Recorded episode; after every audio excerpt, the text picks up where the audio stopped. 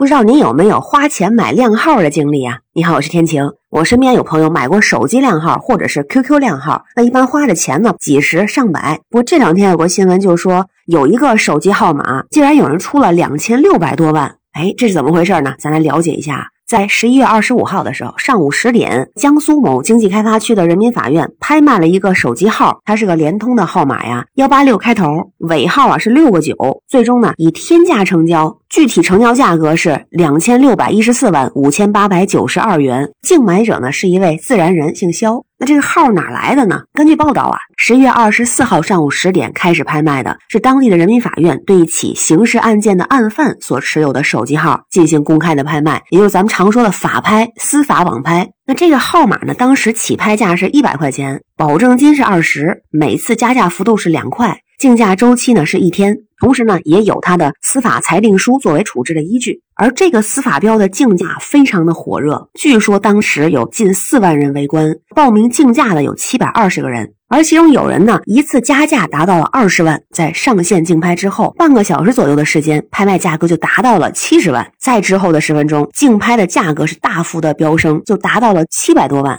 等到下午四点五十的时候呢，价格突破了一千万大关。到当晚六点十分左右。突破了两千万大关，而这个法拍设置的时间呢是二十四小时嘛，所以到十一月二十五号上午十点的时候，法拍结束，最后的那个最高价成交价就有超过两千六百一十四万的，比起拍价涨了多少呢？暴增了二十四点一六万倍。那这位买家呢是位女士，而这件事儿还没完啊，因为这个买家在拍下之后啊，他还需要去支付这个款项。那根据公告的时间呢，买家是需要在十二月三号之前交付尾款。但是，根据媒体的报道，据说到了这个最终的期限，买家并没有付款，并且啊，说自个儿拍错了，也拒绝支付尾款。哎，咱就发现不少这个司法拍卖手机靓号的情况。那这些法拍标的原主人，大多是一些像老赖或者是刑事案件的被执行人。之所以他们的手机号能拍出天价呢，都一般是能够让人记得住的靓号。有人觉得这是手机号拥有者的身份的象征，有的呢，也可以作为让人熟知的进行市场营销号。而像这次这种尾号连号的手机号码，之前也有被拍卖的记录啊。比如在二零二一年的时候，也是在江苏啊，也是有一个尾号六六个九的手机号码，最终呢以二十点九万成交。当时这个手机靓号的拍卖也创下了当地常州地区法院此类资产拍卖价的新高。当然，其他地方也有啊。据说呢，之前司法拍卖成交价最高的一个靓号，成交价是三百九十一万，而且呢是八个七的连号。就这个事儿引起大家的热议，有人就觉得，要么就是有钱没处花，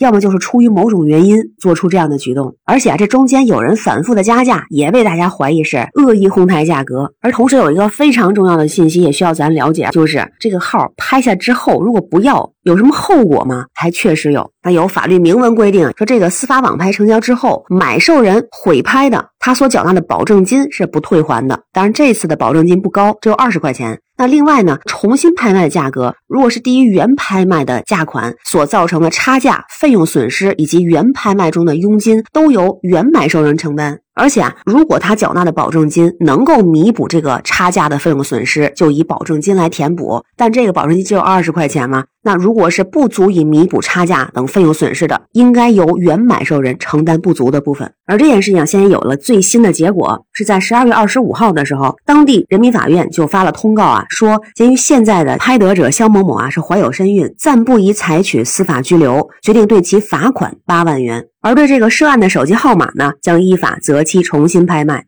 那对这个事儿，其实我个人不是特别能够理解，买家不管是出于什么样的目的吧，做这个拍卖的行为，最后的又不买了，又说拍错了，可能他有自己的什么想法，但觉得就这种拍卖制度是不是有点问题？而且如果真要是高价拍卖的话，这保证金设置成二十块钱，这太低了，谁还会把这件事当事儿呢？是不是也给了有人恶意哄抬价格的机会？还有啊，就是现在手机号那么重要吗？如果是有人花一两百买个靓号，就已经不便宜了。应该是机主的身份决定手机号，而不是手机号决定机主身份。花大价钱，花如此天价去买个手机号，那不就是妥妥智商税吗？当然，这只代表我个人的想法哈。关于新闻中的事儿，不知道您是怎么看？欢迎在评论区留言，咱们一块儿聊。我是天晴，这里是雨过天晴，欢迎关注主播天晴。感谢您的订阅、点赞、留言和分享，感谢月票支持。每天听点新鲜事儿，愿您每天都有好心情。